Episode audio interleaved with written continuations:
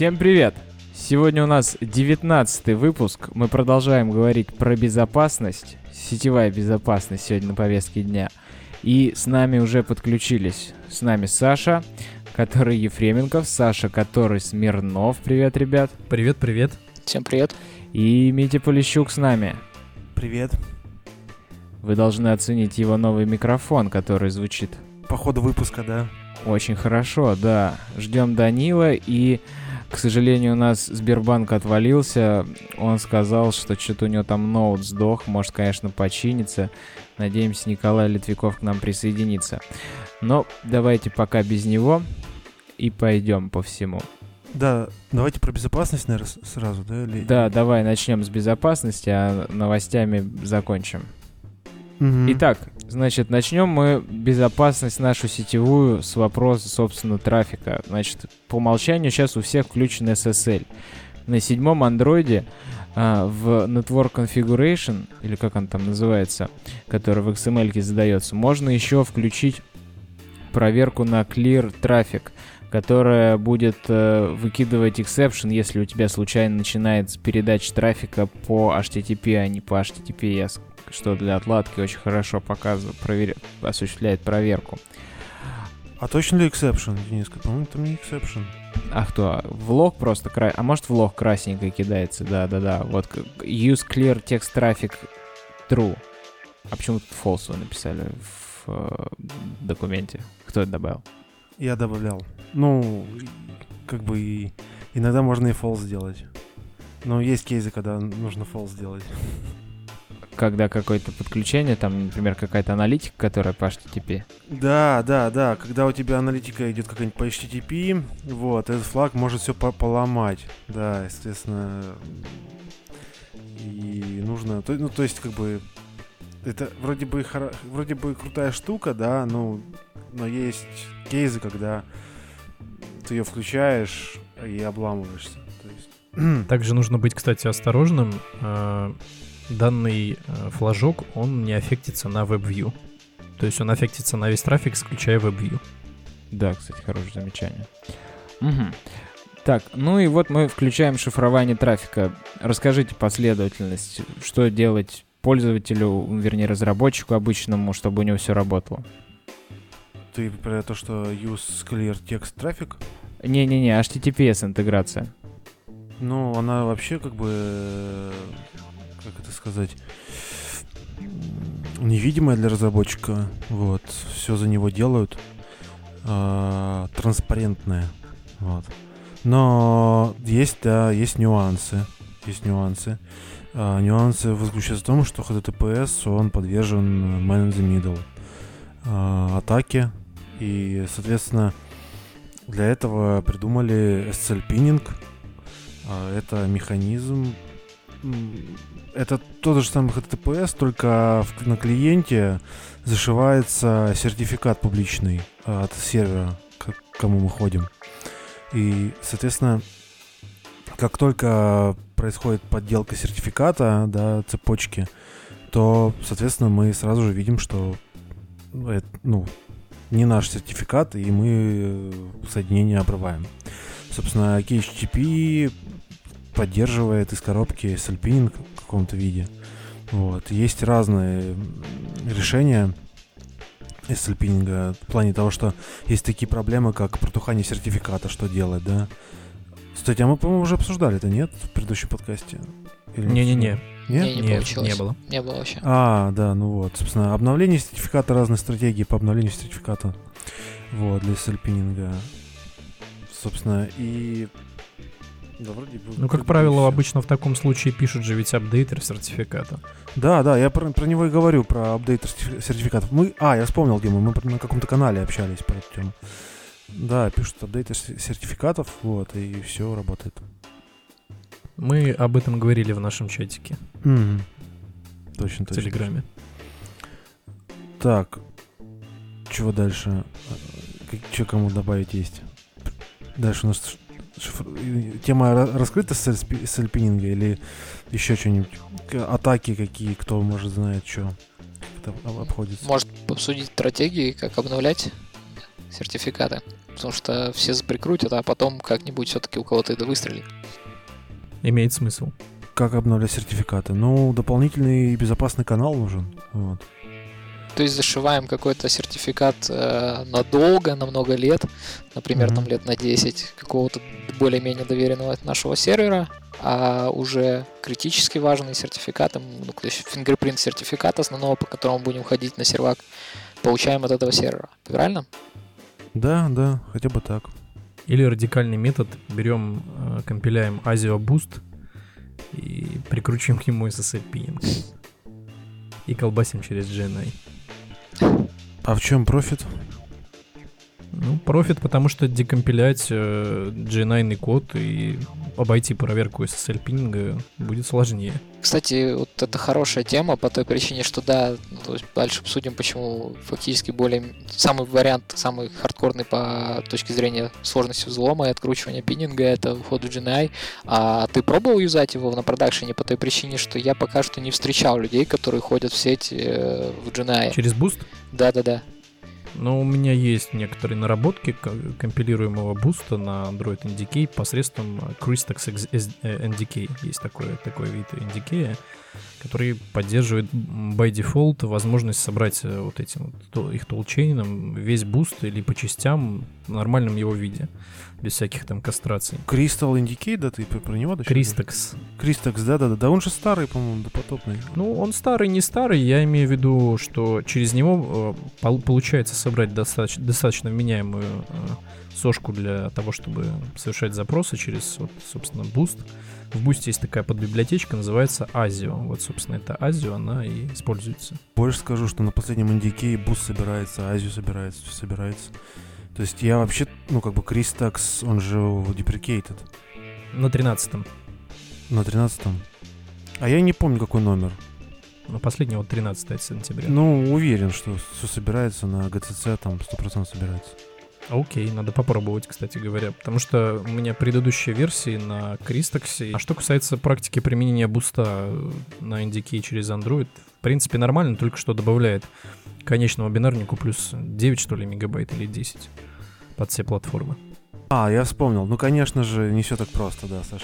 Там э, специальная версия Boost-а используется, как бы есть ребята, Mystic 3. Ну, сейчас я найду их, э, их репу. Я, Они- скорее всего, знаю про что ты. Да, вот они, собственно, патчат Boost постоянно и... Да-да-да, и у них на GitHub-е лежит э, этот э, shell скрипт, которым можно это сделать. Да, да, да, да. Мгм. Сейчас прям найду. В общем, самый эффективный э, вариант э, внедрения SSL pinning-а в Android-приложение это уйти в NDK и совершать запросы непосредственно через нативный код, потому что в случае присутствия SSL пининга, именно э, алгоритма SSL пининга и прикручивания к текущим запросам, позволяет этот SSL пининг соответствующим образом э, выдрать посредством просто там патчинга байткода банального. Вот, и, соответственно, весь трафик, который будет проходить, он уже будет заранее скомпрометирован. Ну, сошку тоже можно поменять, и достаточно не сказать, что очень сложно, но вопрос в том, что это все-таки, да, действительно смогут сделать меньшее количество людей, и это будет сложнее. Это будет, наверное, в десятки раз сложнее, нежели чем просто декомпилять байткод. Пока ты сидишь э, и пишешь э, новую систему защиты для твоего сетевого стека, э, так скажем, враг сидит, злоумышленник сидит и ломает, кол- колупает твою, твою APK и твои сошки. Вот, и потуда, покуда он это сделает, тебе нужно создать уже второй вариант, который позволит тебе его внедрить как можно быстрее на прод. Ну вот. Как правило, практика именно такая. Согласен. Но все равно открутит. Нужно всегда помнить. Единственное, что да, чем больше времени потратим, тем лучше. Но тоже такой вопрос, что все-таки в сеть на НДК ходить намного неудобнее и сложнее, грубо говоря, под- то есть поддержка этого кода будет намного более трудоемкой, чем если мы ходим в сеть по Java. Слушай, знаешь, один раз написать биндинги, в принципе, особых проблем нет. И все это пробрасывать через джавовые треды. Не особо сложно, но требует некоторой предварительной подготовки на то, чтобы написать эти биндинги, вкорячить его, соответственно, в GNI. э, И вот пробрасывать все, все ивенты непосредственно через нативный код, через нативные вызовы. То есть вот здесь вот нужно самый главный момент, нужно э, реализовать в native колах. Но такого мы никогда не видели. Как бы это все в теории хорошо. Telegram уж насколько в НДК все ушло. Сетевой стек в Java. Spotify насколько в НДК, сетевой стек Java. Разве в, э, в Spotify сетевой стек полностью на Java? По-моему, они переходят большей частью наоборот из NDK в Java, как раз таки рассказывал. Вот, мне кажется, Саша. они не с той стороны переходят из NDK в Java. Ну, там много чего они переводят. Они рассказывали, что изначально у все было на NDK, и потихонечку они переводят на Java, чтобы поддерживать легче было. И, по-моему, сетевой стек тоже. Хотя могу ошибаться, если кто-то из слушателей помнит, что говорил Александр Османов в одном из выпусков. Уточните нам, пожалуйста, мы уже подзабыли на старости лет. Вот. Ну да, такая вот история со всеми этими трафиками, что уходи, не уходи, дю- дюже дорого и долго, и страшно ведь. Ну, вернее, не, не то, что страшно, ведь никто так не уходит, вот э, если есть информация, там еще безопасно. А, кстати, из ДК Касперского, интересно, как-то помогает или не помогает с работой с сетевым стеком? Хотелось бы услышать мнение Сбербанка, если он может. Напиши нам в чат, если ты нас слышишь. Или должен в этот момент ворваться Даня. Да-да-да, и Николай, если слышишь нас, напиши. Вот. Хорошо, давайте дальше. Значит, э, мы включили HTTPS, и это нам не помогло. Мы включили э, SSL пининг, это нам не помогло. Мы ушли в НДК, нам стало прям очень хорошо, но мы стали очень тяжелые и невозможно, без возможности поддерживать э, большинством разработчиков, плюс сложной отладкой. Какие еще могут быть способы? Да никаких, наверное, да? На самом деле никаких, и более того, что чисто теоретически возможно полностью, э, хотя нет, с- ну, с сертификатом не должно быть этого. Не, не- фактически да, мы озвучили самый крутой вариант, и не получится сделать, придумать что-то лучшее, и те варианты, которые были, тоже все перечислены. Единственное, что можно добавить сюда, это, наверное, кроме того, чтобы использовать пининг, еще использовать варианты, когда мы обмениваемся ключами, а, ну, просто как еще один слой еще одной защиты. Но по сути, если начали разворачивать э, пининг, то, скорее всего, это развернут, но да, затратит больше времени. То есть я говорю, например, о протоколе обмена ключами Дифф Хелмана. Ну, это классика. Но тем не менее, на самом деле, пининг прикручивают практически, ну, не знаю, как практически, ну, в общем, многие, да, а вот э, эту классику практически редко очень можно встретить. А еще добавить O3. О3? Что такое О3? Ну, оптимайз. э, Степень А, оптимизации третью. TCC, и- да? Ага. Саша, подожди, а Диффи Хелман зачем? Ну, мы, получается, у нас есть пининг, который более низкоуровневый. Диффи Хелман будет еще внутри для того, чтобы было еще один слой. То есть, как, если пининг открутится, если мы, например, сделали это все не на уровне NDK, а на уровне а, получается Java уровень JDK, и нам с помощью какого-то как раз экспозива, экспозита либо лаки патчера там откру- взяли а, там, Unpin сделали с ультраскиллером еще каким-нибудь, то после этого у нас остается Hellman, который а, тоже нас от- защищает от митма напрямую, то есть, но это не полностью защита, а, а, частичная, грубо говоря. То есть нас защищает от пассивного митма, но не активного. То есть если э, человек, который а, участвует в ну, Митмит нас слушает наш канал, он участвует с самого начала. Более того, если он а, берет и представляется другим сервером, то он сможет полностью читать наш трафик. Но если частично это защитит точно так же. То есть, если мы обменялись ключами с сервером, прислали ему свой ключ, а получили от него его ключ, а, взяли этот э, ключ, э, в, он по- поучаствовал в процессе э, шифрования текста, который мы отправляем, ну или данных, которые мы отправляем, что получается, что так как мы знаем вот эти ключи, которыми мы обменялись, у нас есть еще приватный ключ, то мы сможем расшифровать данные, которые получаются от ключа, а, от сервера, а сервер поможет расшифровать наши данные. А тот, кто слушает наш трафик, он эти данные расшифровать не сможет. Ну да, это не идеальный все-таки способ защиты через протокол обмена дифферона. Его можно раскрутить в определенных случаях. Ну, и еще раз говорю, что это еще один вариант э, защиты. То есть еще один слой безопасности.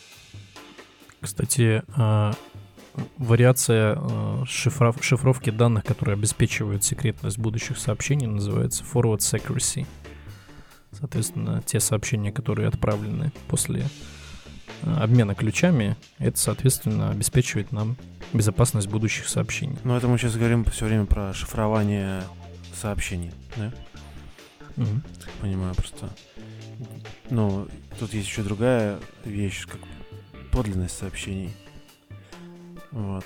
Обеспечение подлинности сообщений, про это ничего не- сейчас не сказали. Ну, то есть, как бы SLPinning, как бы это нам сразу типа все дает. Ну, на самом деле, SLPinning нам это ничего не дает. То есть, а, тут нужно на сервере просто закладываться. Ну, поговорили про шифрование, да. А Есть еще такая тоже важная вещь. Вот, собственно, в многих API, типа как Facebook, например, да, это есть. Ну, и это нужно всегда делать на, сер- на сервере. А, проверка целостности сообщения, проверка достоверности сообщения. Э, И тут кейворды какие? Это HMAC. Вот. Э, Подпись нужно э, осуществ- осуществлять подпись сообщения по токену, который мы получаем по какому-нибудь третьему каналу. Вот. Ну, то есть, кто, может, работал с Фейсбуком, с ВКонтакте, API, там видели все. Вот, соответственно, немаловажная вещь. Подожди, подожди, а что именно, Дим, видели? А, ну, весь, ну, API, оно не SDK Facebook, а API Facebook А, сервера. API. Да, там нужно получить токен, и каждая, ну, это было так раньше, я не знаю, как сейчас, вот, э, и во ВКонтакте, по-моему, до сих пор там Signature есть. Соответственно, в, ка- в каждом... Shay One Fingerprint. Да-да-да, в каждом, каждый, каждый реквест на сервер, он сопровождается с дополнительным параметром SIG или Signature. Более того скажу, некоторые даже запросы подписываются данной сигнатурой, чтобы соответствующим образом а, об этой сигнатуре, ну именно об этой чек-сумме а, знал только сервер и клиент.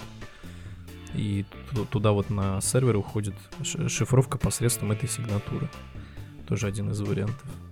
Да, то есть если вы хотите, чтобы, э, во-первых, обезопасить себя, свой сервер от э, DDoS атак, от э, скомпрометированного протокола, чтобы его нельзя было реверснуть и разобрать полностью. Что, то есть, ну, чтобы сервер как-то определял, типа, свой-чужой.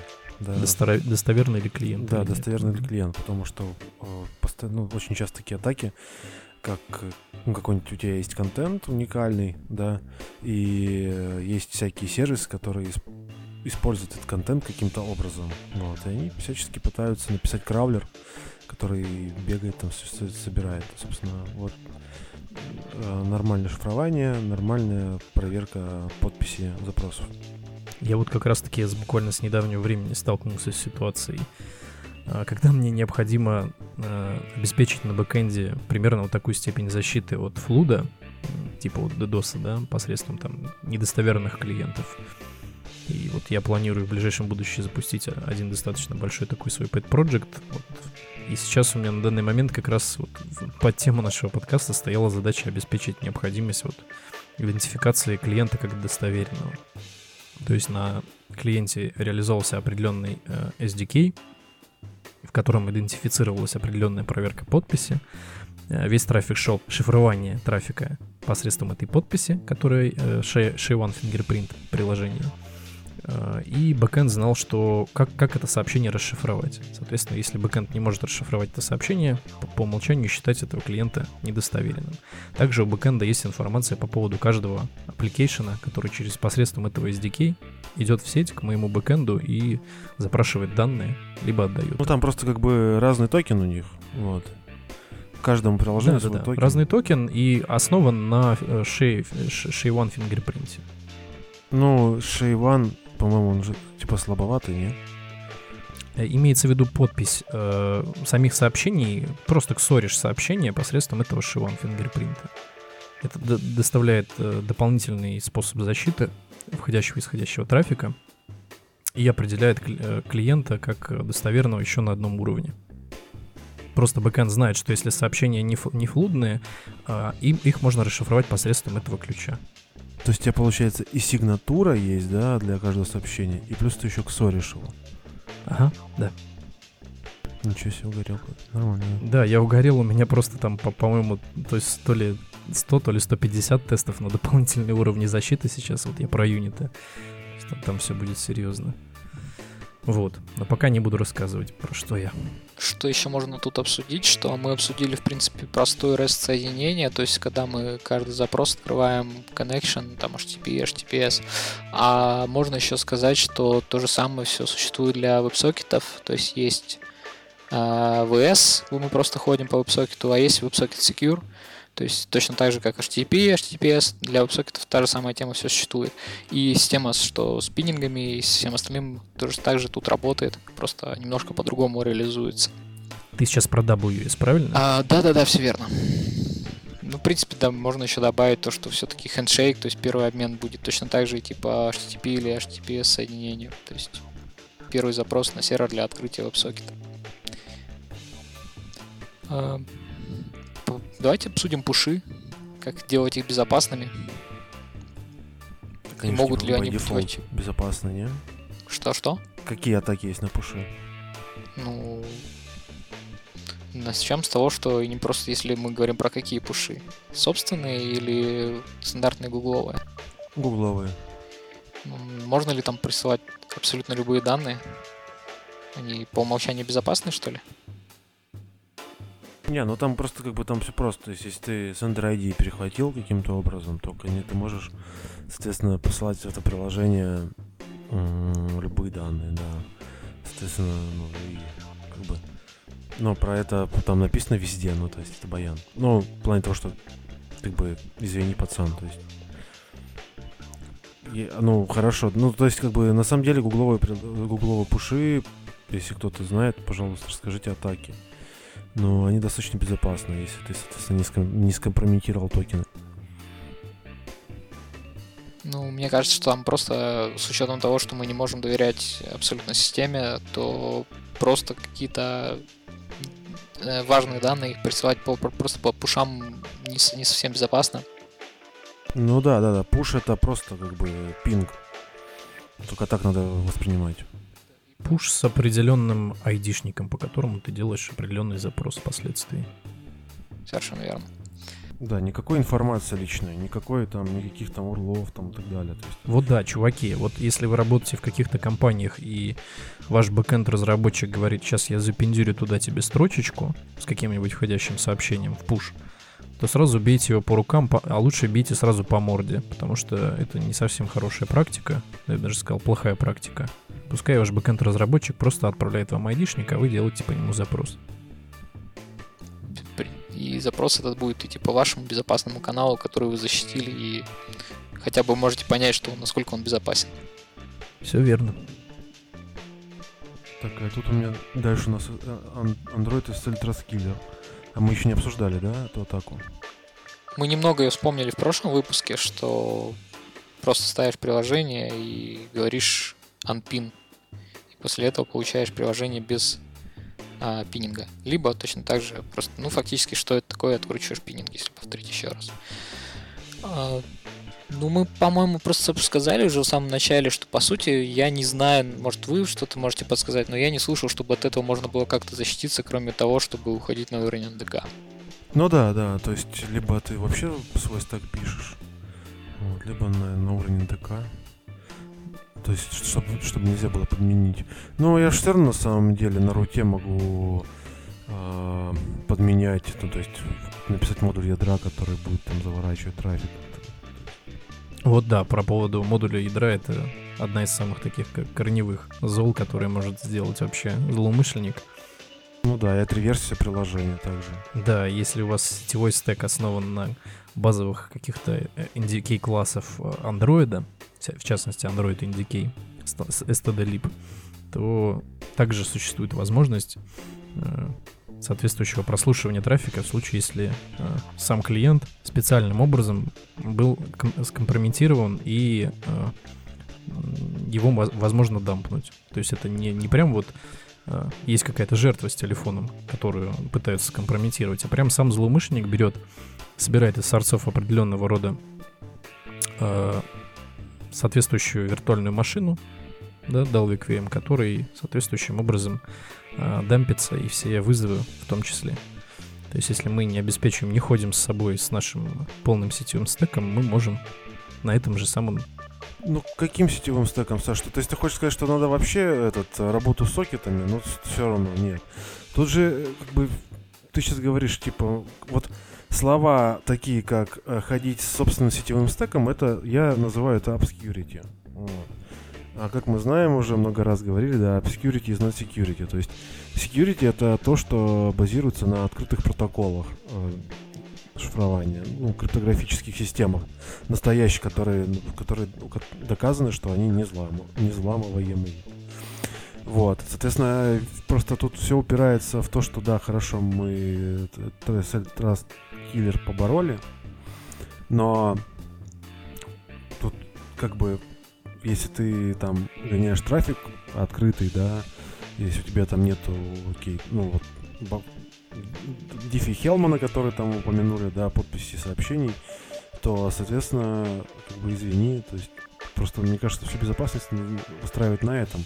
И если у тебя есть э, какая-то это public private э, безопасность, pu- public private key безопасность какая-то, да, подписи у тебя есть, то тебе может быть и, то есть это, Android SSL Trust да, и может быть и ок, потому что, ну и чё, что они взломают.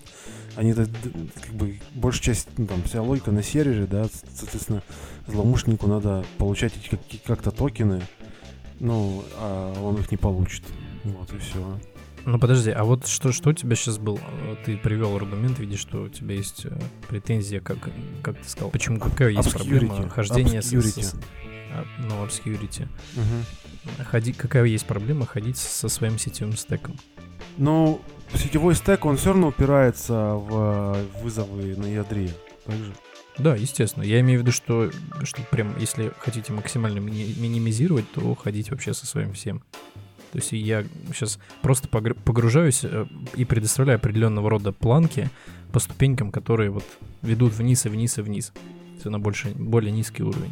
Ничего не мешает, но это безопасность, которая, ну, в ней есть резон, конечно. Ну, она фактически useless, конечно, я согласен. Да, ну... Просто она по- поможет снизить вектор атаки. Вот Да, всё. вектор атаки будет снижен, да. То есть, как бы, если у тебя нету подписи запросов, да, Я очень удивлюсь, когда увижу, а, узнаю, точнее, о реальных приложениях, которые таскают с собой полностью весь свой сетевой стек, там, работу с сокетами. Я на самом деле знаю, наверное, ну, есть одно, есть. огромная редкость вообще. Ну, ну да, да, это редкость, то есть это люди Обычно это делают в геймдеве. надежные, надежные программисты. Ну, геймдев все-таки вообще дико отвлекается, у, них- э, вообще, у них э, пинги и скорость И обмена, сроками. свои заморочки, но с правда сроками. и команды там другие, и сроки. Ребята пилят очень-очень долго на НДК. Ну, я имею в виду не... Ну, мы сейчас же говорим не в аспекте там каких-то приложений, говорю вообще в целом. Например, в геймдеве, в геймдеве распространена практика хождения со своим всем в целях э, увеличения безопасности и уменьшения вектора атаки, потому что там это может стоить достаточно больших денег. Не, просто если ты ходишь со своим всем, то тебе и HTTP не нужен, понимаешь? То есть ты просто делаешь какой-нибудь протокол на UDP свой, вот. Супер fast reliable и вся фигня, вот. И, ну, как бы ок. МТ-прота какой-нибудь. Как вариант. МТ-прод, говорят. На телеграммский протокол. Да-да-да-да. Не, а он же МТ Pro, он же на TCP. Не, а почему более серьезно. Ну да, UDP в данном случае подходит больше. Угу, да. По пушам такой вопрос. Смотрите, мы передаем какой-то уникальный айдишник от- в пуше, а потом идем на сервер, чтобы его забрать.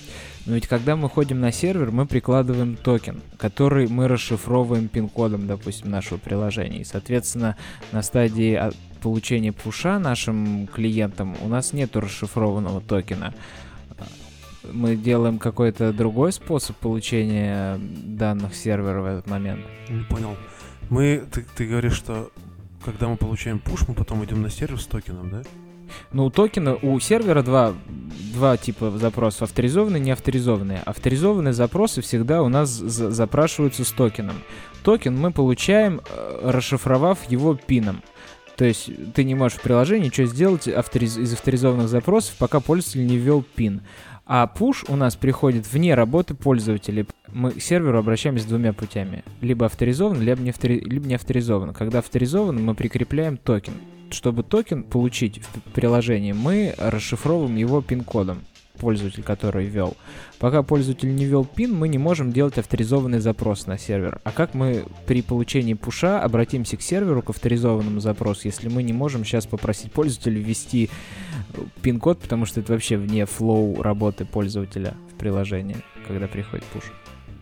Ну, там, наверное, э, отдельная логика будет для пушей, которые, которые могут ходить. э, пуши для ручек API, которые с токеном, и пуши, которые без токена. То есть проблема только так решается. Как вариант, и обычно это можно еще сделать э, тоже разбивкой, то есть мы должны понимать, как, какая, насколько степень э, важности данных мы отправляем пользователю.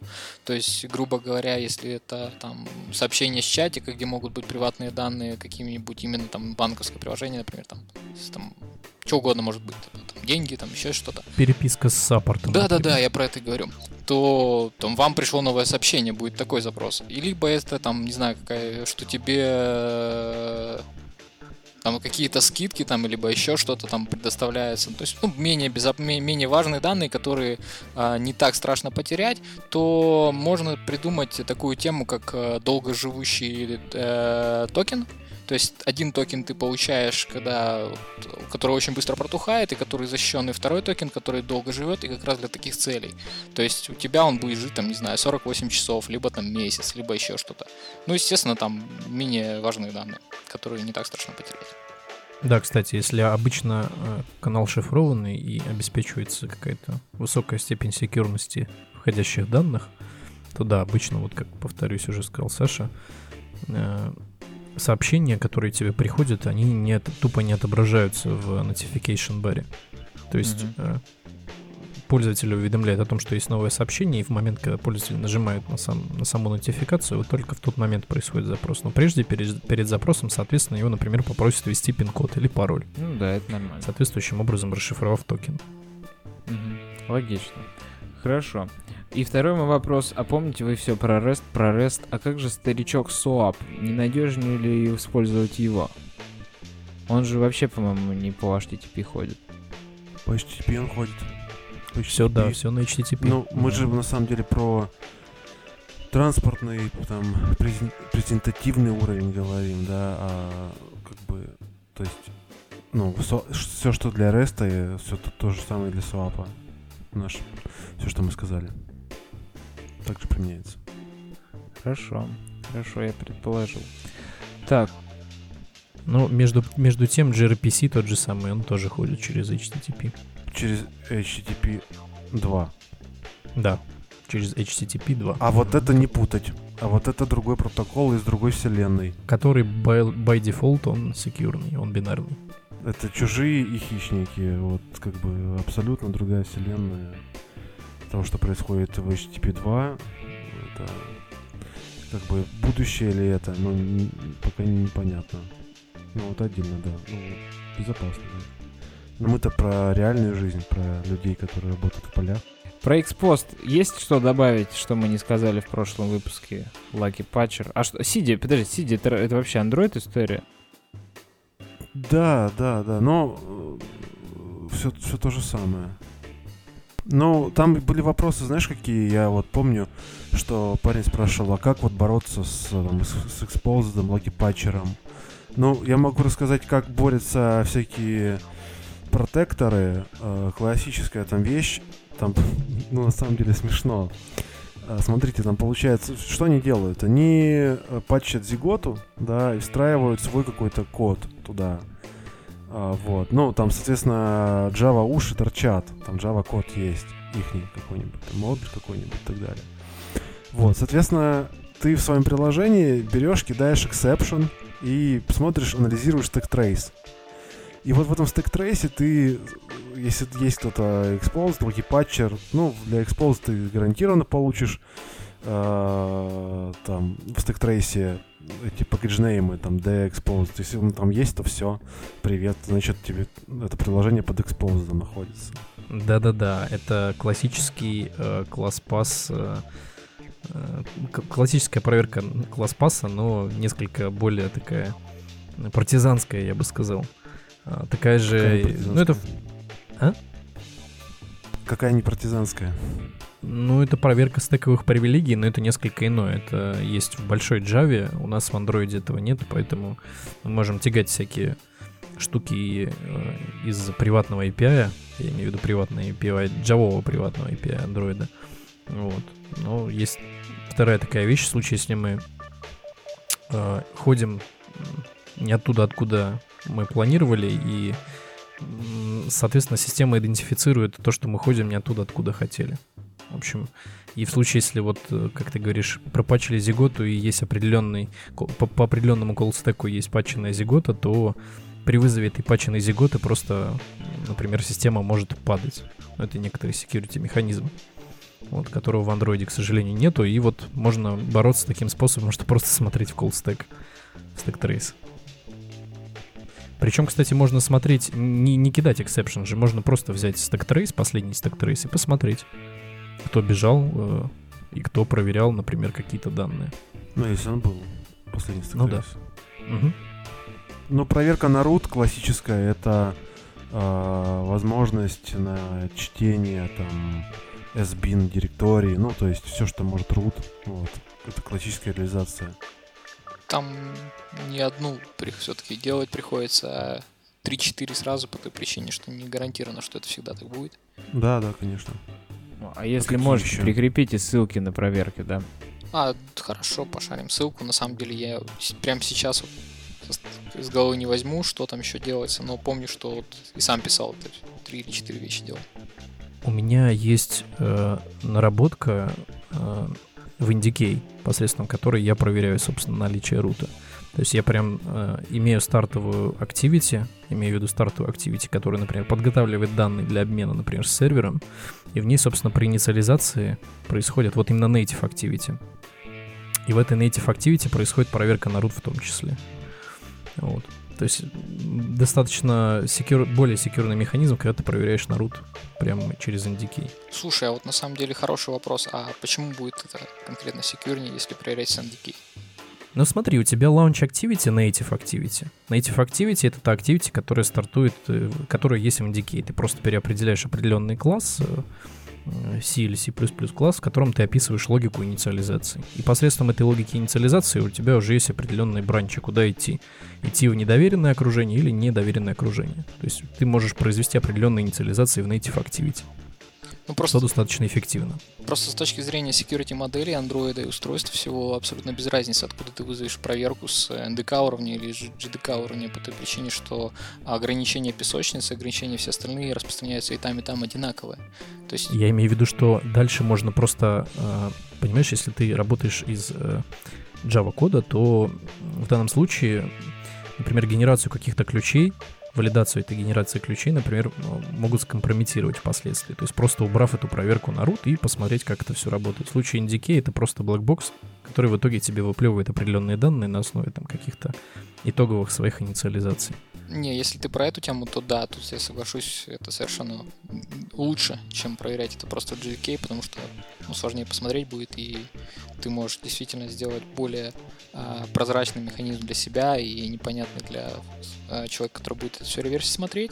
А, варианта, что ты поймешь, что тебя смотрят, что ты на руте, и там другие варианты. Да, и причем, кстати говоря, э, причем делать таким образом, что злоумышленник не поймет, отдаешь ты на самом деле э, по этапу по окончании инициализации из Native Activity ошибку или корректные данные. Например, в случае, допустим, если у нас есть какой-то токен, который генерируется в NDK, да, например, мы, мы не кидаем исключение, типа говорим, что у нас недоверенное окружение, то есть не кидаем в, э, в частности, в JVM процесс это исключение, а мы просто также тихенько отдаем ключ, просто несколько другой. И данный ключ это демо-ключ, например. Ну который да. в итоге просто сбивает с толку, не пон- и ты не понимаешь, что происходит. То есть бу- будет сложнее цепляться. Или то же самый реальный ключ, который просто немножко чуть-чуть измененный, грубо говоря, чтобы ты понял на бэкэнде, что все плохо и уровень защиты и подозрительности надо поднять в несколько десятков раз.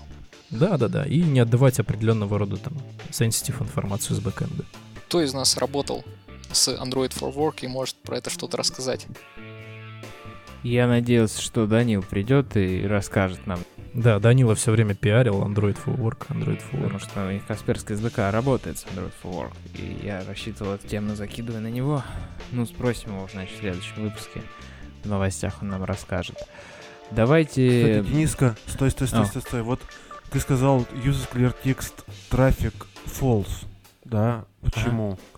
А на самом деле это все, правильно. Как раз правильное положение, чтобы у тебя э, форсировался HTTPS, именно false. Потому что, ну, как бы, тут и написано, использовать clear text traffic. М. Нет. Мгм. Да. Немножко странное, да, выбивается. Раз ты открыл док, глянь, что будет в лог писаться просто, не кидать эксепшенов никаких. Не, просто будут рефьюзиться запросы, на самом деле. Кстати, знаете еще что? Да, будут рефьюзиться запросы, именно. А, кстати, знаете еще что? Оказывается, есть появился strict мод с Detect Clear Text Network. То есть тебе не обязательно вот ставить этот флаг. А, ты просто можешь в strict моде поставить этот Detect Clear Text Network. Соответственно, тебе все время будет все говорить, напоминать, ну, если ты будешь разрабатываться на API Level 23. Вот.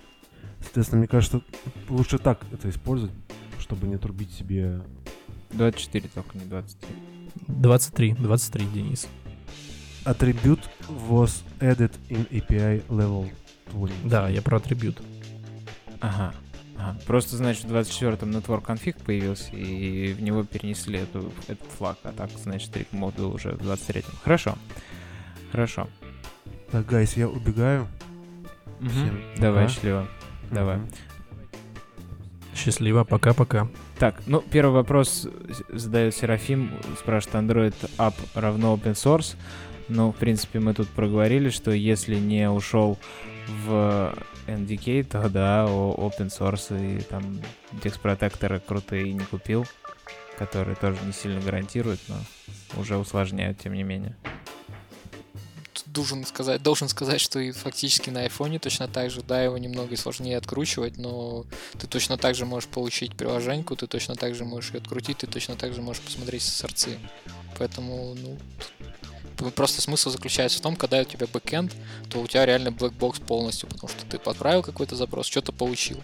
А все остальное, что ты можешь получить, разобрать, подшаманить, открутить, продебажить, подключиться дебагами, пройти по каждой строчке, это уже ну, сложно назвать блэкбоксом. И не open source, конечно же, но да, нужно понимать, что все можно посмотреть, все можно открутить. А вот сейчас, Саш, немного в сторону по поводу блэкбокса. Бэкэнд является блэкбоксом потуда, покуда бэкэнд-разработчик не начинает использовать обычный statement и не вклеивает в него соответствующие параметры запроса.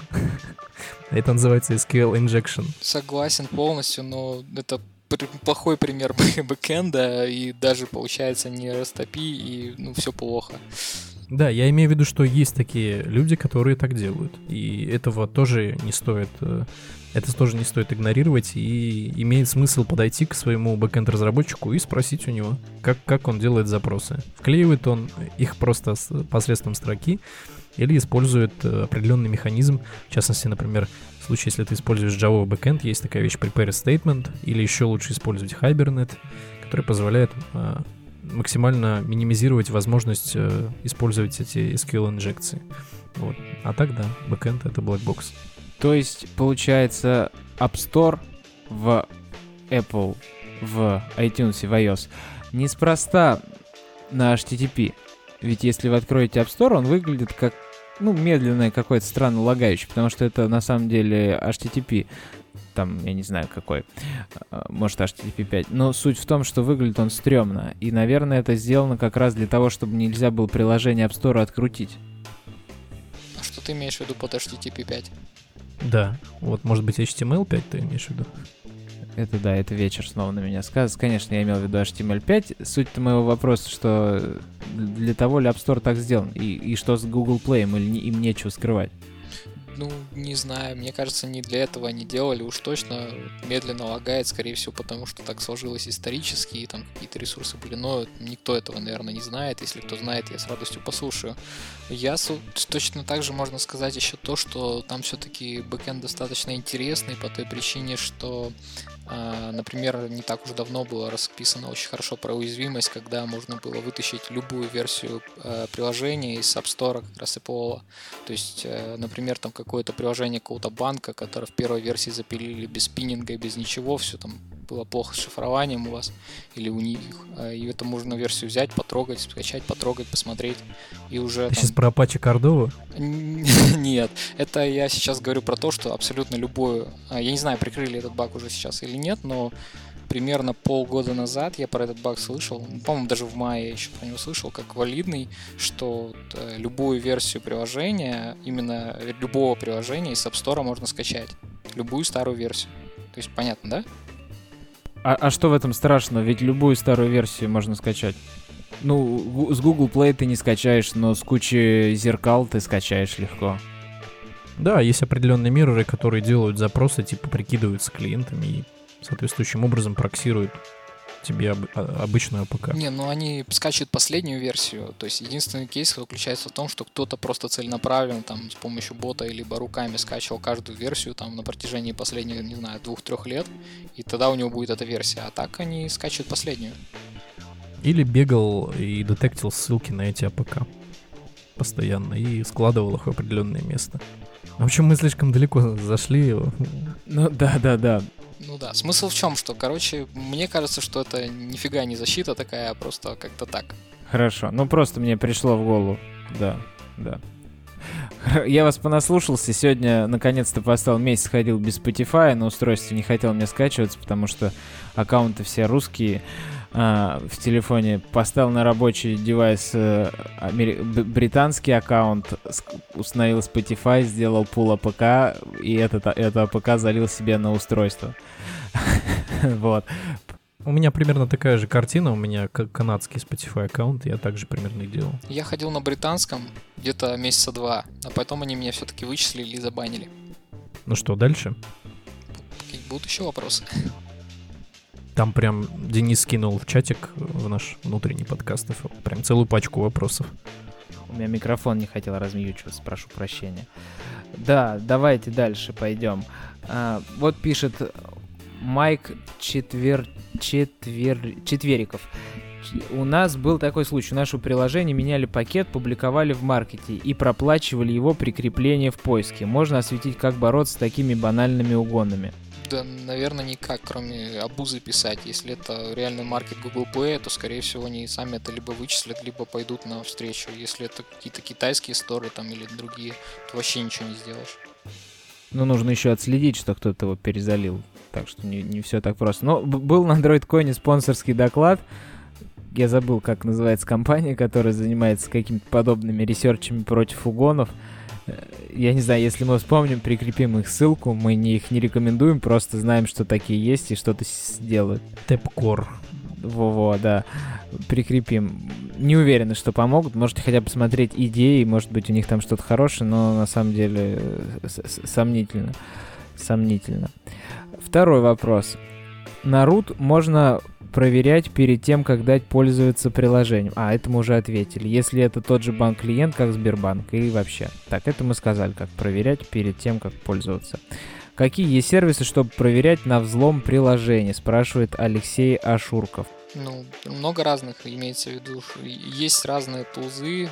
Я даже пошарю ссылочку на обзор, там их очень-очень много. Имеется в виду то, что ты там просто скидываешь АПКшку, и эти тулзы там проверяют по каким-то уже базам данным, которые они содержат, и дают тебе какой-то результат, что чувак, у тебя там вот такие-то есть уязвимости, либо чувак, у тебя все хорошо. Но, естественно, нужно понимать, что это не абсолютно все уязвимости, которые можно были быть, быть найдены или которые известны. И не факт, что типа весь false positive или false negative. Понятно, что не идеальный. Ну да. И дальше Алексей спрашивает, где хранишь ключ шифрования, передавать его по сети или генерить на стороне клиента. Но мы про ключ уже достаточно поговорили в прошлом выпуске, поэтому вопрос... Да, я, наверное, как-нибудь потом прикреплю снипет вот этого Native Activity, когда я закончу свой ресерч, вообще свою, свою подготовку в Pet Project, и, скорее всего, это будет, будет понятно, как реализовывать. Просто маленький кусочек, который, так скажем, точка входа в приложение, который идентифицирует соответствующие проверки, точнее, инициирует соответствующие проверки для того, чтобы определенным образом отдать какой-то ключ, который в итоге ты используешь на основе там а, соответствующей логики доверенного либо недоверенного окружения. Поэтому следите за обновлениями, наверное, в моем твиттере. Я, скорее всего, скоро выложу этот апдейт. Угу. Прикрепишь свой твиттер заодно. Ага. Что стоит прятать в NDK, спрашивает Кузьма. Ну, Кузьма, тут мы уже много говорили, что кто-то все начинает прятать, кто-то наоборот ему надоедает, начинает вытаскивать обратно. По ситуации, по ситуации. Чем больше, тем лучше. Но злоупотреблять станет самому тяжело. Поэтому такой баланс каждого индивидуальный. Артем Калачан, Калачан спрашивает, есть ли какая-то связь прогарда, диксгарда и безопасности? Ну, как минимум то, что если вы не юзаете ни одну из этих вещей или его аналог, то а, с безопасностью у вас все плохо. Вектор атаки повышен. Банально школьник может взять и раскрутить ваше приложение. Как это делать, например, с Майнкрафтом. И как раз вот в этом случае, когда вы не используете ничего из э, подобных тулзов, то как раз вот ваше приложение э, является open source по той причине, что все исходники, все названия переменных, они э, возвращаются, и все один в один название классов точно так же. Блин, просто берешь, вытаскиваешь э, DEX, берешь, э, дампаешь э, DEX дампом и смотришь, что, что происходит. Даже просто не нужно декомпилировать. Можно просто на лету понять, что происходит. А вот по поводу, кстати говоря, мотивации. Обычно, знаете, вот бывает такой вид мотивации, или все, или ничего, или там наколбасить вообще все в индикей и закрутить вообще все, что можно, или не делать ничего. Так вот, э, те люди, которые мотивируют тем, что вот ничего не делать, а все равно заломают, все равно как бы раскрутят приложение, э, на самом деле это плохая точка зрения, потому что нужно это делать. Это нужно делать в любом случае по той причине, что вас так или иначе по-любому взломают, но вы можете придумать другой алгоритм защиты, и в случае, если компания уже завязалась на какую-то секьюрность вашего решения, то вполне вероятно она проспонсирует э, и последующие реализации алгоритма в том числе. Поэтому не стоит пренебрегать, и нужно как, как можно больше э, уменьшать этот вектор атаки. Да, Дальше идем. Как защититься от Lucky Patcher, Freedom, спрашивает Моби Макс, и мы ему уже ответили. А, Михаил Иванов спрашивает. Покупки внутри приложения. Стоит ли дополнительно себя на сервере проверять или уже можно полностью довериться Play Market? Обязательно проверять. Обязательно. Конечно, конечно, однозначно свой сервер. Это никогда не, не, не лишним не будет, а обязательно. И Михаил Иванов дальше спрашивает. Есть способ сделать так, чтобы мое приложение устанавливалось только с маркета, то есть скачанный с левого сайта APK не устанавливался. Какую-нибудь проверку во время запуска приложения на что-то, что оно скачано с маркета. Да, есть такая вещь, называется реферер. Видя нас обычно реферер, он, он э, э, его можно проверить в, прямо в application и посмотреть, откуда произошел инсталл. Вот. Единственная проблема проверяйте хотя бы тогда не один раз, а потому что если кто-то залил, скорее всего, он что-то еще поделает с этим ПКшкой и э, постарается найти такие места и открутить их. Ну да, это ну, все не факт, не факт. Может быть, да. кто-то глупенький сделает простенько и не подумает о такой проверке. Но смотрите в эту сторону, да. Для начала проверьте, есть ли Google Play на устройстве по package name. Это уже будет хорошая проверка. Да.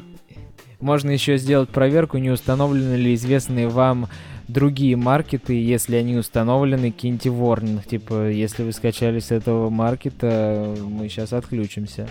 Можно такое какое-то ограничение сделать. Но пользователь обидится, скажет, вот злодей. Это все политика Гугла скажет, это все их монополия.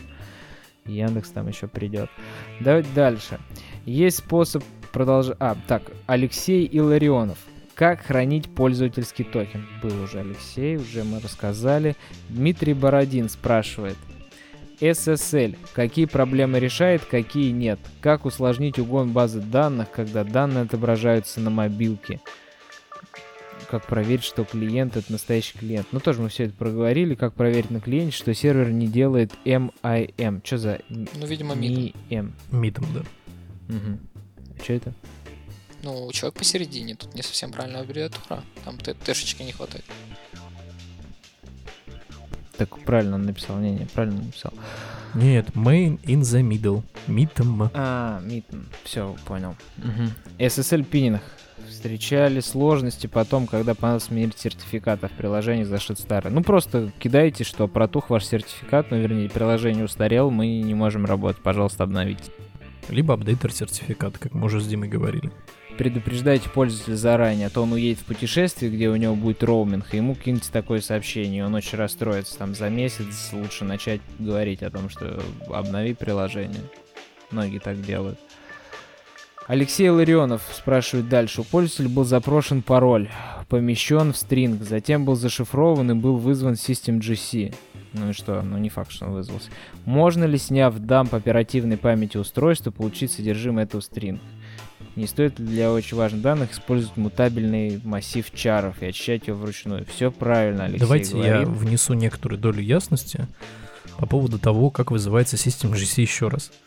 System.gc не гарантирует вызов э, очистки данного пула, э, который сейчас у вас есть, в любом случае, и может произойти вообще не в то время, когда вы его вызвали. Это необходимо понимать. Concurrent Mark Sweep работает следующим образом. Он помечает неиспользуемые ссылки и э, проходится конкурентным тредом по этим ссылкам и проверяет, насколько они валидны, имеется ли к ним доступ.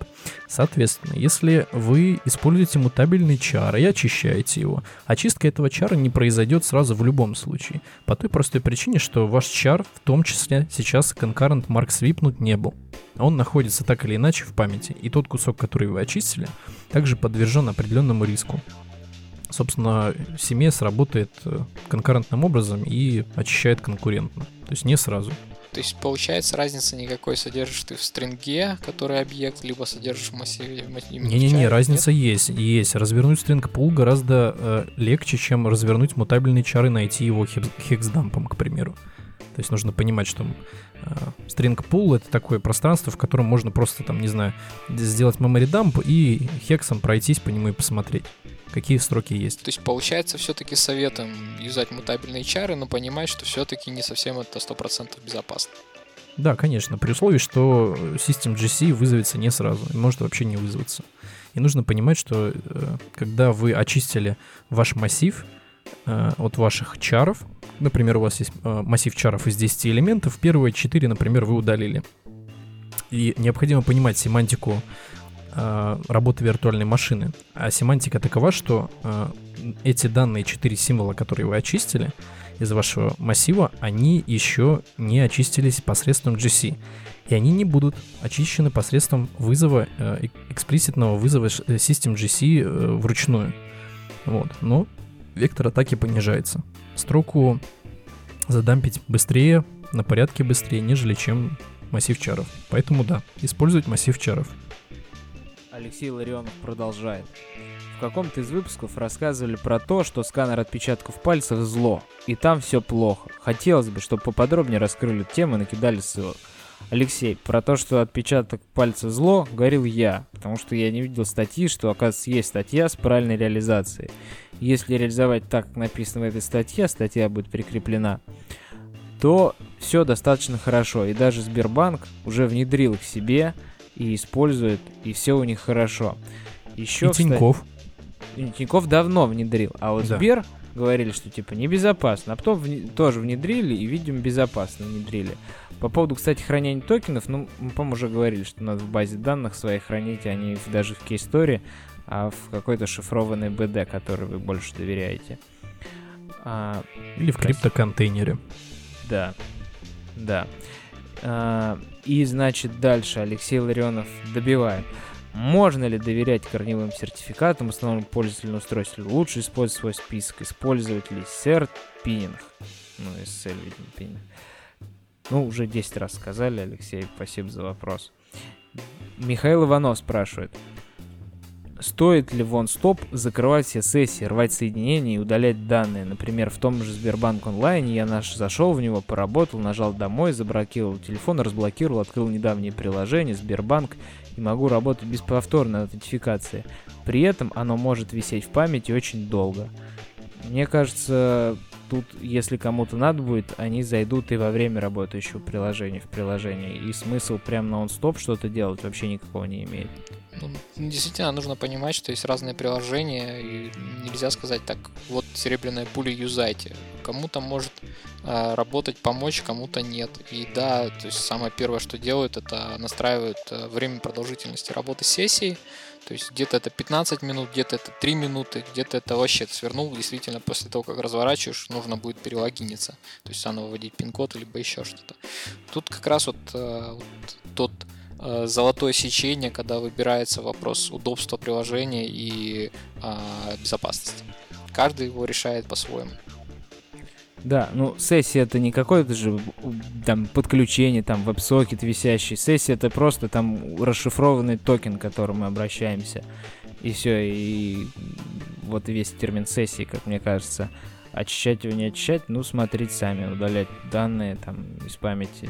Ну, да, можно на onStop удалить токен и потом э, этот токен уже расшифровать пином при следующем заходе, как бы, если совсем параноить. Можно подержать 10 минут и потом удалить. Хотя он же не удалится через 10 минут, скорее всего. Вряд ли у вас там сервис тоже будет жить, который будет следить за ним. Скорее всего, он удалится, когда вы зайдете в следующий раз или память закончится и очистится кусок памяти, в котором он лежал.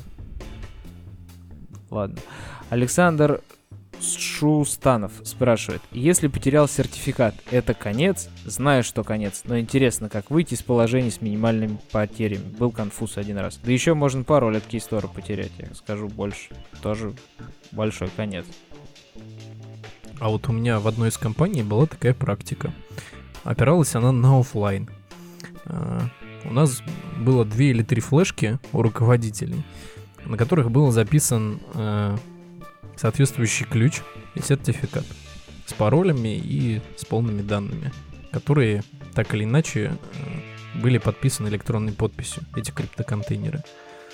Э, эта проблема решалась таким образом, что в случае, если кто-то потерял сертификат, у какого-то из руководителей все равно сертификат имеется.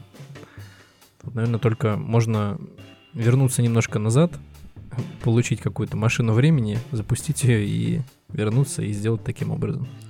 Ну, тут как раз вот как раз вспоминается старая бородатая шутеечка, что данные бывают двух видов. Уже утеряны, еще не утеряны. Ну, собственно, выводы делайте сами. Вот, пожалуй, и все вопросы на сегодня, которые мы хотели обсудить.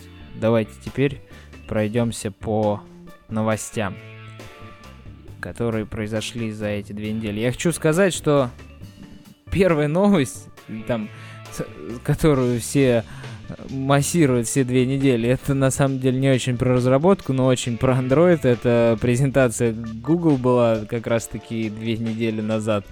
А, и там представили два новых Nexus. Пока с ними ничего не понятно. Говорят, что достаточно хорошее устройство, но не наша тема обсуждения. Про безопасность в них мы ничего не знаем. Ты и, сейчас и про там... пикселы? Да, да, да. Ты говоришь Nexus. про Nexus. Ну, уже это прям аксиома для разработчиков Google Device равно Nexus. А тут раз такая подстава пиксели, надо язык пере, переучать. да. И Android 7.0 там представили. Я бы не сказал, что это что-то революционное, что-то неожиданное и новое. А, это прям действительно 7.1, вот настоящее название, когда добавил несколько фич. И там из интересного что, мы, что мы там поменяем? Мы добавим теперь на long tap на иконку приложения какие-то быстрые экшены, подобно еще одной известной операционной системе с ее 3D-тачем, и что-то что там еще появилось. По-моему, вообще очень мало изменений. Shortcut API. Вот это оно. Ну, тут такие изменения, честно, которые смешные. Вот это вот Image Keyboard Support, это вот странные штуки какие-то. Ну да, как-то особых изменений нет, но опять-таки Ну ладно, там же больше как раз кейс на Daydream VR и все такое, об апдейты. Вот мне больше всего понравилось вообще из того презентации, которая была, это разговор по Daydream VR, но пока вообще непонятно, что там и как будет и в реальности.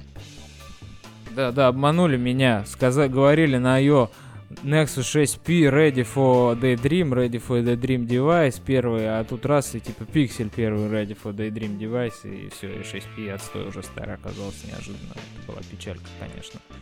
Да, и непонятное второе тут, про, если уж мы заговорили про Daydream, то про 5-дюймовые пиксели маленькие, деш более дешевые. Непонятно, что у них будет с VR, потому что у них плотность пикселей ниже, и это не такое крутое впечатление, как от э, 2500 на 440. Ладно, Android 7.1 еще не появился, ждем developer превью, чтобы поставить на свои пиксели Nexus и посмотреть, что там как. Дальше. J-Rebel. J-Rebel стал 2.0. И там прям такой апдейт, который говорит о том, что они подвели черту последних обновлений и изменили название на 2.0, потому что уже поддерживается увеличена, естественно, скорость сборки и, самое главное, поддержка annotation процессоров, которая вот была там в 1.3, по-моему, добавлена. Самое главное, уменьшился uh, memory fingerprint. Он э, уменьшился аж в три раза. То есть в случае, если мы пользовались старыми версиями, я вот уже рассказывал, что можно поставить Jarable Properties Max Heap э, там, например, какой тебе необходим в случае, чтобы JRebel кушал меньше памяти. Сейчас же JRebel будет практически э, к нулю сводить потребление памяти, которое у тебя есть. Вот. Относится к твоей оперативке бережнее. Также, кстати говоря, в Инди аккаунте добавилась э, поддержка Multidex и GNI. Поэтому все, кто пользовался Инди лицензией, пожалуйста, обновляйтесь, и вы получите часть функционала, которая была дос- недоступна раньше в этой лицензии. И, кстати, те, кто сидел на триале, э, можете снова еще раз переустановить JRebel, триал появится снова еще раз. Да, 21 день бесплатного использования. Попробуйте. И, и не нажимайте на кнопку «Собрать проект» постоянно. То был тут у нас один случай, человек жаловался, говорит, проект собирается 2 минуты, что за фигня. Потому что там есть две кнопки. Первый раз собрать проект и потом обновить. Три кнопки, Денис, три. Дебаг, собрать, дебаг и обновить. Вот, нажимайте обновить, когда вы уже однажды собрали на девайс. Да, и все будет у вас хорошо. Еще из анонсов э, мероприятий у Рамблера Meetup на следующей неделе. Там в основном Рамблер выступает, рассказывают про чуть-чуть реактивщину, про CoordinatorLayout рассказывают. Что про него рассказывают? Ну, может, что-то интересное рассказывают. И, в принципе, поспрашивать про координатор всегда хорошо. Тестируемая RX Java, человек вот заморочился, девушка заморочилась по тестированию RX и рассказывает об этом. Плюс разработчик из Авито рассказывает... Что он рассказывает? Про то, как круто работать в больших командах, когда тестировать все эти фичи, как облегчить интеграцию, решение проблем, и вот это все в команде, когда у вас крутой продукт. Ну, должно быть интересно. Да, еще Рамблер про метрики рассказывает. Тут аналитикам, наверное, больше интересно. К метрикам. Каким метрикам, хоть бы сказал, непонятно. Ну, скорее всего, проект, проект... А, это Рамблер, а не Яндекс, да? Рамблер, да, да, да. Не, ну, наверное, аналитическим метрикам, mm-hmm. непонятно. Ладно, если интересно, приходите, они собираются в Даниловской мануфактуре, Варшавское шоссе, Москва, значит, метро, метро, метро, не знаю какая не знаю. Кстати, не написано, какое метро. И это все будет 26 октября, а обещают еще онлайн-трансляцию. Это, кстати, плюс. А метро Верхние Котлы или Тульская? Тульская. Дальше. Вот, Верхние Котлы, подсказ Николай Литвиков нам. Сегодня Николай, к сожалению, у нас в письменном виде, поэтому мы не всегда его будем слышать или с запозданием. Но спасибо ему, что он с нами огромное. А, Второй метап. Да какой метап? Целая конференция. Конференция щища. MBLT Dev 2016. Начинается она у нас... И, вернее, проходит она у нас... Когда у нас проходит? Что 17 ноября в Москве. Digital October. Да, спасибо большое. Точно. А в ссылка, которую мы прикрепляем, позволяет вам выиграть бесплатно билеты. Для этого нужно сфотографировать свое рабочее место с комментарием «Хочу на конференцию мобильных разработчиков MBLT Dev 16 в социальные сети». И будет вам шанс получить билет. Причем там несколько билетов разыгрывается, поэтому вероятность высокая. Попробуйте. Ребята будут рады, что вы рассказываете другим о конференции, а вы будете рады, что пойдете на конференцию бесплатно. На фотке будут считать по, по количеству дисплеев. потому что потому что фотка из этой из Кремниевой долины, где они злоупотребили количество дисплеев в последнем да, сезоне да, да. превышало да. все разумные и неразумные пределы. А еще небольшое количество репостов в Facebook повышает ваш шанс выиграть. Ну ничего, сейчас мы расскажем, все сразу зарепостят. Такие вот у нас движухи. Ивенты. В ближайшее время. Ивенты, да. А никто, кстати, из нас не выступает на MBLT Dev? Ну, у меня был как-то это э, загон по, по CFP на MBLT Dev, ну, как-то что-то отвалилось. Я вот под, подумал, что будет слишком рядом с э, между DroidCon и вот э, DevFest в Новосибирске. Решил я все-таки не ехать еще раз в Москву. Да, я тоже пропущу, к сожалению, буду на встрече экспертов мировой. А вот в, э, на DevFest Новосибирском будет реально круто. Там классная программа. И Коля Литвиков подсказывает, что он будет, он придет и расскажет что-то интересное. Сейчас он нам напишет, что расскажет, и мы узнаем. Придет он куда? На, на MBLT? На MBLT Dev выступать. Он еще говорит, что 12 12, видимо, ноября а, будет э, в Ростове Девфест, и он едет туда тоже с докладом. Напиши нам еще, пожалуйста, какой доклад мы сейчас расскажем людям. А пока он пишет, мы продолжаем. Вышла новая идея 16.2.5, которая фиксит Sierra. То есть не Sierra обновилась, а идея обновилась, да? Или GDK обновился? Кто в итоге обновился-то? Не, Магомед идет к горе. GDK не обновилась, GDK стоит, э, стоит колом. Проблема Сиеры, но идея, как, как обычно, находит э, все решения проблем быстрее, и вот они выпустили. Собственно, те, кто пользуется идеей не Android студий и хотят установить Sierra, долго били себя по рукам, а теперь не могут держаться, могут обновиться до Sierra и поставить себе обновленную идею, и она будет работать окей. У меня сегодня были позывы поставить себе Sierra после этого апдейта идеи, а, но я как-то сдержался. Хорошо. А правильно я понимаю, что это только для идеи, а пользователи Android Studio на Sierra все так же будут немножко страдать? Ну, студия, студия будет страдать, конечно, у нее же другая бранча. Она более поздняя от идеи, а, а соответственно, у идеи а, Android Stack, весь Android плагин немножко позднее, чем в Android студии. Вот поэтому фичи из э, идеи будут приходить несколько позже. Вот. Ну, скорее всего, да. в какой-нибудь альфе, либо бете, вот сейчас э, что там у них есть э, в студии, я просто не знаю. Вполне возможно, сейчас вкатят что-то в какую-то превьюху. Угу. А, Николай написал, что у него тема будет архитектура модели, программист и дизайнер, как общаться. Собеседование в Сбербанке. Или может быть что-то еще. Он еще в раздумье, поэтому следите за новостями. У него будет интересный доклад. И обязательно, если вы будете в этих городах, сходите, посмотреть, послушать или потом видео. И мы тоже постараемся осветить все интересные разговоры, которые застанем в будущем. Android Studio Playground. Ссылочка такая. Что за Playground? Это я скидывал. В общем, что-то как-то я рылся опять на Reddit тут. Я увидел пост по поводу того, что э, Google за, заакцептили э, необходимость, э, которую, в которой нуждался, нуждалась комьюнити разработчиков Android Studio, заакцептили возможность внедрения Playground. Если кто не знает, Playground такая штука, которая позволяет э, сразу в одной, э, в одном, так скажем, в одной стороне окна писать код, в другой стороне э, код будет исполняться. Это несколько похоже на котлиновский э, который позволяет также исполнять код, только э, данный playground, как бы, скажем так, работает э, с моментальной компиляцией, с моментальной отдачей. Вот, то есть... Э... Ну и Scala разработчики тоже знают такую штуку.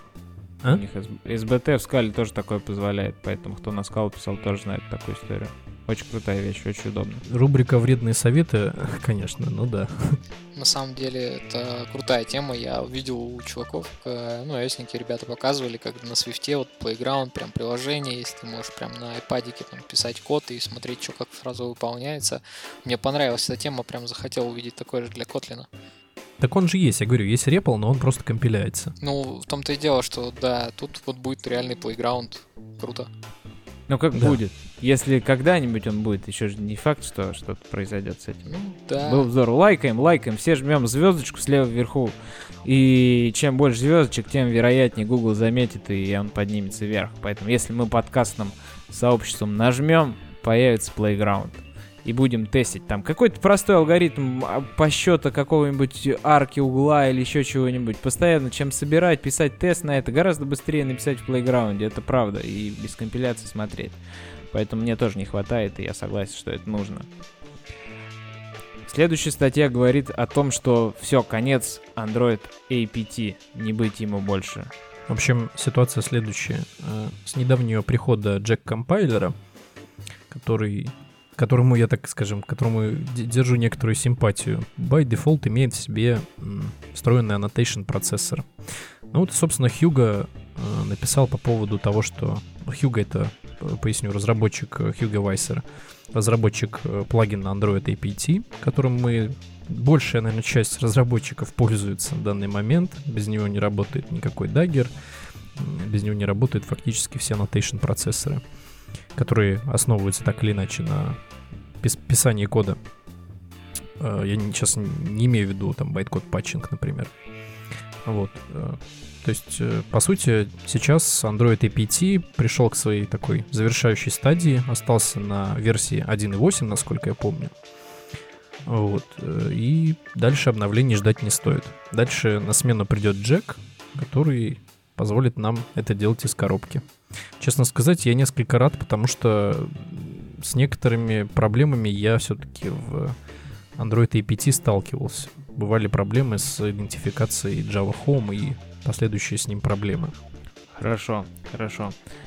А расскажи, что ты хочешь пользователям дать, чего они знают, из гита? Git cheat sheet от Zer Turnaround. А, ну, я хочу дать только просто а, такую шпаргалку, которая позволит пользователям, вот, если в случае что-то забыл, каким образом, например, за, там, запушить, переключиться сразу в бранчу или еще чего-то такое посредством command line, те, кто предпочитает command line, да, вот. Ну и вообще работа там с бранчами, изменения, синхронизацией а, через command line, вот как бы там достаточно хорошие примеры, которые позволяют эти команды держать постоянно рядом перед собой. Вот. А вы вообще оба пользуетесь командлайном, либо я пользуюсь исключительно командлайном. Я вот перебежчик с десятилетним опытом работы на Unix, теперь работаю на macOS и как бы до сих пор не забываю про командлайн и использую гид на 90% посредством командлайна. У меня единственный инструмент, который я использую в UI, это diffmerge. Я использую соответствующий diffmerge из идеи. Я раньше юзал активно, сейчас обленился. Ну да, в студии, как уже вот, э, повторюсь, Антон Дудаков защищал UI-чик э, студии, и, ну не студии, можно сказать, э, IntelliJ. Да, работа с гитом в идее просто великолепной, в частности в студии. Вот.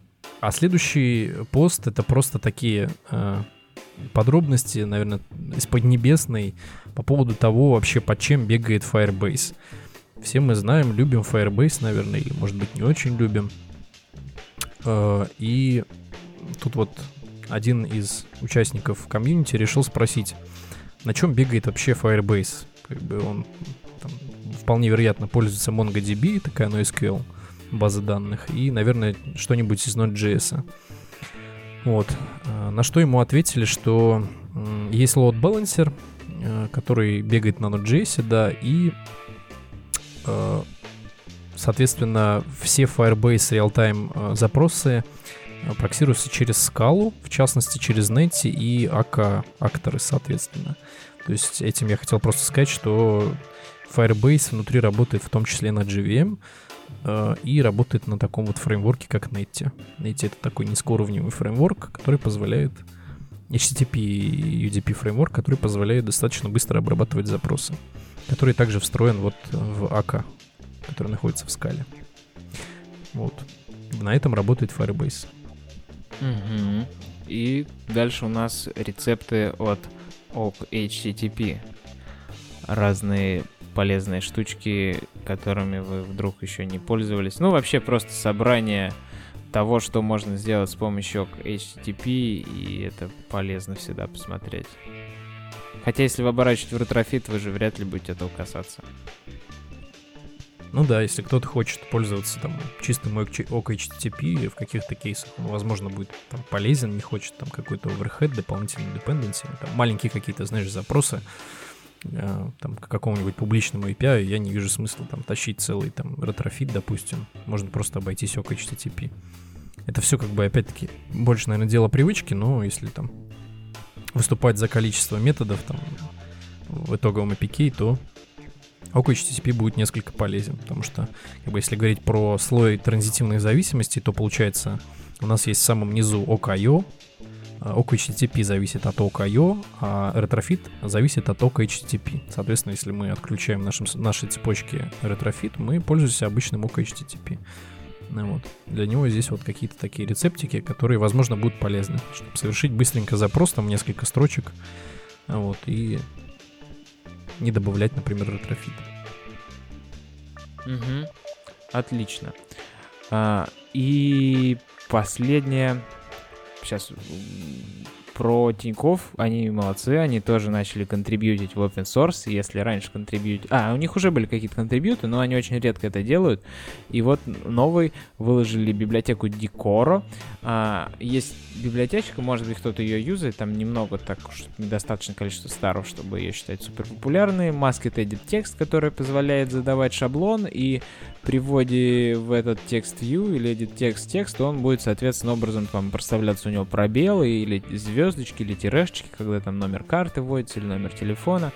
И подобным образом работает их библиотека, которая формирует нам spannable, так я понимаю, строку и по шаблону определенному. Не надо переопределять при этом текст view. Очень удобно, легко. Не смотрел, что там под капотом. Тут сейчас Саша что-нибудь скажет хороший, я уверен. Но ребят молодцы, что контрибьют в open source в любом случае. Какой из Саш скажет? Ты у нас любишь сразу в залезть. Ну, наверное, про тебя говорилось, но из того, что я посмотрел, немного вообще. Единственное могу сказать, что если ребята добавят не только вот для русских номеров телефонов, а еще других, то ну, много вариантов сразу предефайненные, у них есть слоты, то будет вообще супер. А сейчас круто и приятно. Да, да, будет, будет, будет супер, если ребята найдут англоговорящего человека и напишут э, readme на английском языке, потому что с таким readme им на Android Weekly не бывать никогда, к сожалению, как и нашим подкастам. Ну да, да, да. А вот я да, я просто смотрел сорцы э, этой библиотеки. Чего-то там нашел какие-то парочку абсурдных тестов. Ну, в общем-то, сам, сами сорцы достаточно приемлемые. И количество документации вроде ок. Поэтому вроде нормально. Угу. Спасибо. А, тут интересно, нам накин- подкинули одно, одно сведение. Возможно, никто из вас никогда не знал, но вы прямо сейчас, взяв смартфон, можете проверить. Если вы откроете Recent Apps, нажав на квадратик в андроиде, и поддержите лонгтапом на иконку приложений в этом свернутом стеке приложений, то откроется информация о приложении.